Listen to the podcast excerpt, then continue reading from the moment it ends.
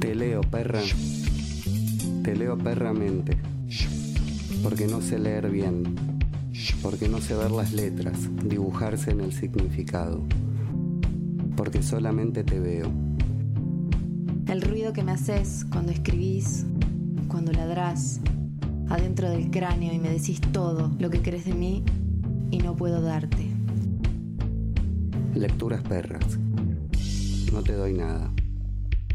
Me hago eco de tu ladrido.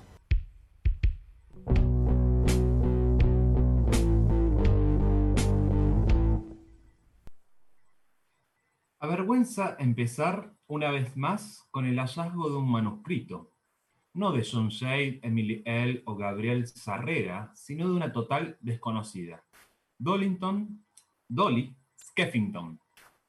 Una vez más, también se trata de inventar una precursora en cuya obra, por demás problemática de definir, podamos leer, como dicta la convención, lo que queremos leer. El manuscrito le fue entregado a John Glasgow, cronista de los expatriados norteamericanos en París durante los años locos. Consta de 28 poemas organizados en tres, en tres secciones, exposición, Gwendolyn, Massachusetts, y El honor de las damas, y de una suerte de diario filosófico en formas de notas encabezadas por una sola palabra para indicar el tema, como si se tratara de un juego mnemotécnico. Habiendo conocido bastante la intimidad a Dolly Skeffington, el mismo Glasgow desestima que la entrega, hecha en calidad de recuerdo por los años vividos en común y regalo personal, fuera una demanda de publicación y el contenido del manuscrito es el mejor defensor de esta tesis. Bueno. ¿Qué onda? ¿Qué onda? Estaba ¿Qué onda? muteada. Estabas muteada. Desmuteate. mm, Es- así comienza, así comienza el Affair Skeffington de la grandísima María Moreno, como dijimos en la, en la apertura del programa. María Moreno, actual directora del Museo del Libro y de la Lengua, eh, el que está al lado de la Biblioteca Nacional.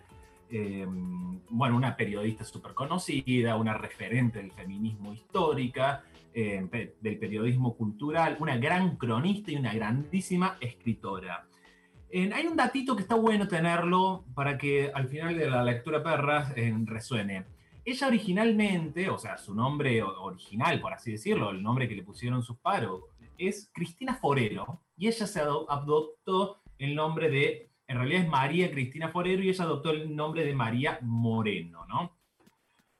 Así que bueno, de ahí viene. ¿Cómo empieza el libro? El libro dice algo que es clave, que es, bueno, se trata de inventar una precursora que nos permita hacer lo que, lo que dicta la convención, que es leer lo que queremos leer. Estos juegos literarios, ¿no? Inventar una precursora es una marca que, Borges lo, sitúa en, un texto que se llama Kafka y sus precursores, donde dice lo que hace todo escritor es inventar un, un precursor. Bueno, ella juega con eso. Y al mismo tiempo, eh, de entrada el libro te está diciendo, esto es artificial. Lo que te voy a contar acá es una historia artificial. Entonces empieza así, jugando ya con la idea de que esto es ficción. Sin embargo, Perdón, ¿qué es, ¿qué es precursor? Inventar un precursor. Inventar un precursor es inventar un antecesor, es decir, alguien antes que vos, eh, como una influencia o un anterior a, a- a vos. Por eso no es que hay influencias literarias, decía, eh, decía Borges, sino que cada, cada escritor se inventa esas influencias para atrás. Es por Entiendo. cambia la forma de leer. Cuando te escuchaba leer, Manu, no leí este libro de María Moreno, pero pensaba, es muy borgiano esto de inventar una Sí. biografía. Inventar una biografía que no existe. Pero ella lo dice de una. Borges no hacía eso. Borges te, te hacía creer que encontró un manuscrito. Entonces por eso ella dice, otra vez vamos a hacer esto. Sí, lo vamos a hacer. Ya está jugando con eso. Con algo post-borgiano, diríamos. Y lo que más hace la novela es meterse en lo que vamos a llamar el conflicto de los géneros, para usar un famoso título de un libro de Judith Butler, de Gender Trouble. El conflicto de los géneros lo trabaja en términos de los géneros narrativos. ¿Cuáles son los géneros narrativos? La novela, el cuento, la crónica, la biografía, la autobiografía. Bueno, ella pone, como en toda su obra, la duda de cuál es el género con el que se hace ficción, con el que se ficcionaliza. ¿La novela? ¿El cuento? ¿Por qué no la biografía o la crónica, incluso la entrevista periodística? Es decir, ella mete al género en, este libro, porque no es una novela, en este libro a partir del conflicto de los géneros narrativos. Y de esta forma nos narra con diversos géneros que entrechocan entre sí, porque hay momentos donde hay más novela, momentos donde hay más biografía, momentos donde hay más ensayo filosófico, momentos donde hay más crónica y momentos donde hay una, entrevista. Lo que ella hace es contarnos más o menos a retazos, como a pinceladas, la historia de esta Dolly Skeffington. Dolly Skeffington es el alias, es decir, el seudónimo, como la propia María Moreno, de una tal Olivia Street Horse, que es una artista escritora norteamericana que en los años 20, los famosos años locos, se va a París. Y entonces a partir de esta figura, de esta mujer, eh, Dolly Skeffington, la Moreno nos crea la historia de, un, de una comunidad olvidada, de las mujeres de letras, saloneras, editoras y escritoras. Pero una comunidad olvidada de esa época, porque ¿qué se recuerda de esa época? Hemingway, Fitzgerald, todos escritores varoncitos, ¿no? Entonces, a partir de esto, nos cuenta la historia de esta comunidad olvidada, de estas mujeres de letras o del mundo artístico letrado, que al mismo tiempo también tienen un trabajo con la, con la cuestión de la sexualidad, porque también son o juegan con los bordes del lesbianismo, digamos. Entonces, trabaja sobre eso. Entonces, lo que va avanzando, lo que va logrando este texto, este escrito, es construir una historia polifónica para mostrarnos que la memoria o el recuerdo de esto también es ficción. Porque en definitiva esto, ya te lo dijo en la primera página, no es real, no existió Dolly Skeffington realmente. Pero al mismo tiempo hay un recuerdo que se vuelve muy real, que es el olvido de las artistas femeninas, de las artistas mujeres, de las feminidades, ¿no? Mujeres, feminidades y todos los grandes colectivos excluidos y olvidados por la historia del arte y de la literatura. Entonces nos inventa eso. Ese es el primer juego. Y al mismo tiempo, de este mismo juego se puede extraer otra, otra cosa.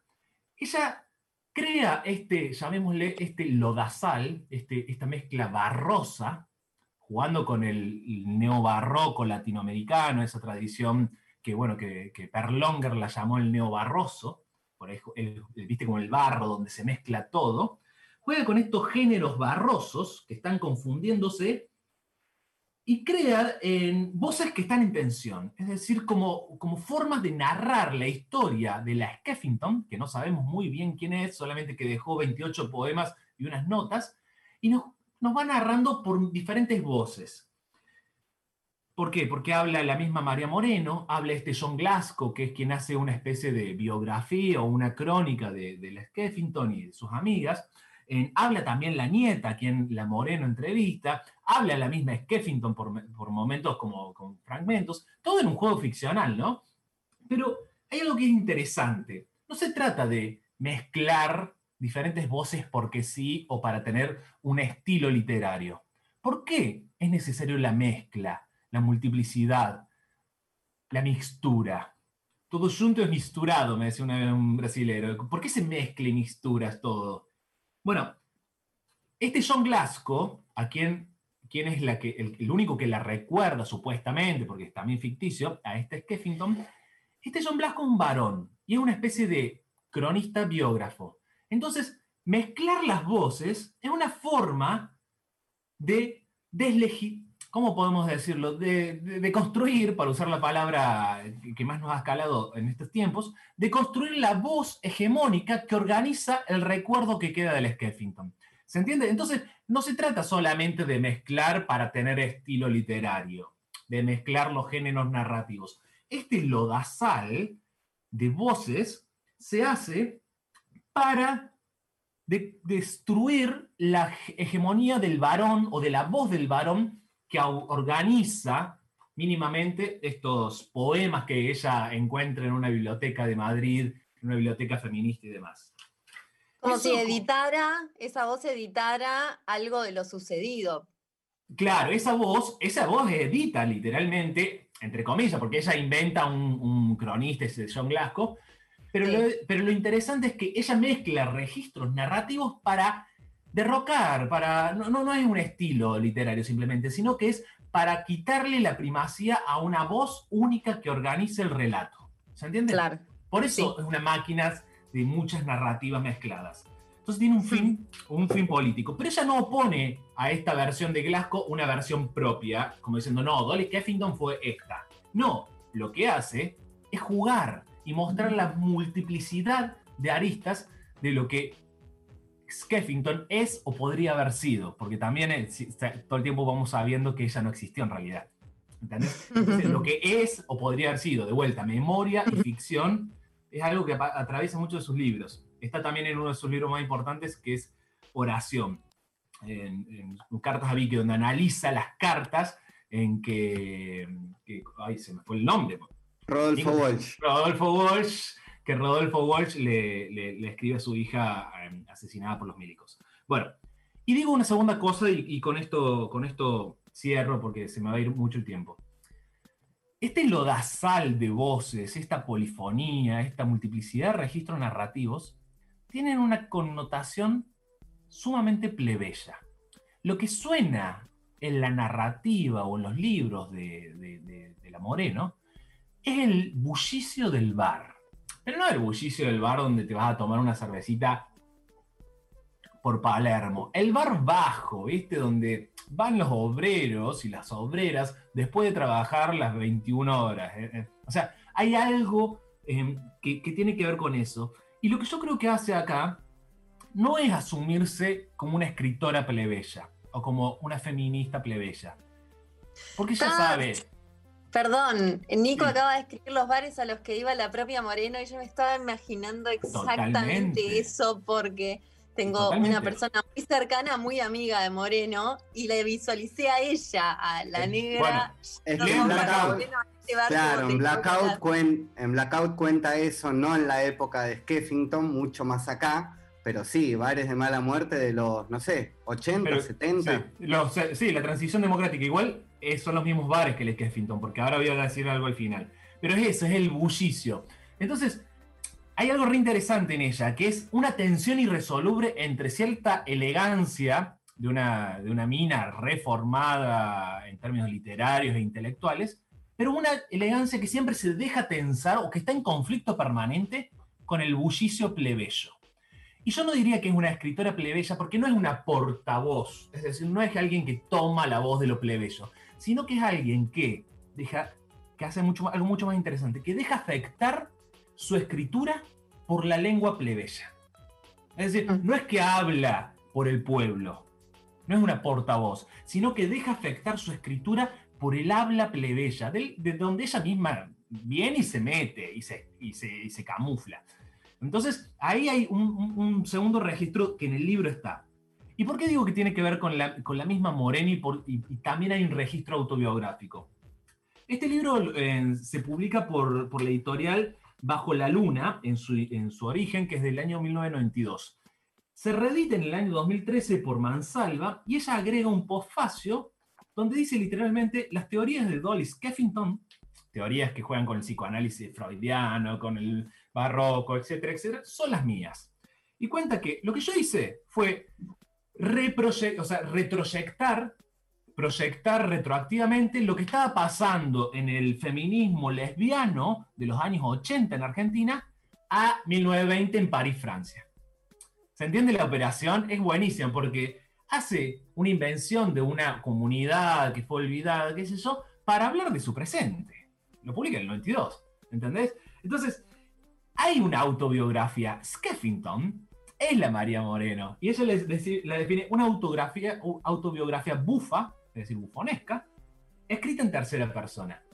Entonces, es muy interesante porque la autobiografía, como la trabaja Moreno desdoblándose, es ficción. Entonces, pero esa ficción no solamente es ficción como hay invención y nada más, sino que es una ficción que la potencia política y estética que tiene es una mixtura de voces que siempre van a estar en tensión para deslegitimar, trastocar la voz hegemónica que organiza los relatos sobre quiénes, sobre los cuerpos de las mujeres. Así que nada, tienen, les estoy excediendo un poquito, pero tienen un librazo ahí que es una lección de escritura una elección política y una elección estética.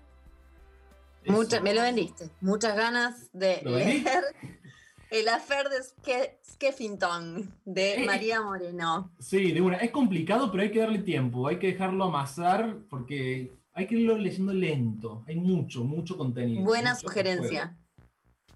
Gracias. Muy buena lectura, perras.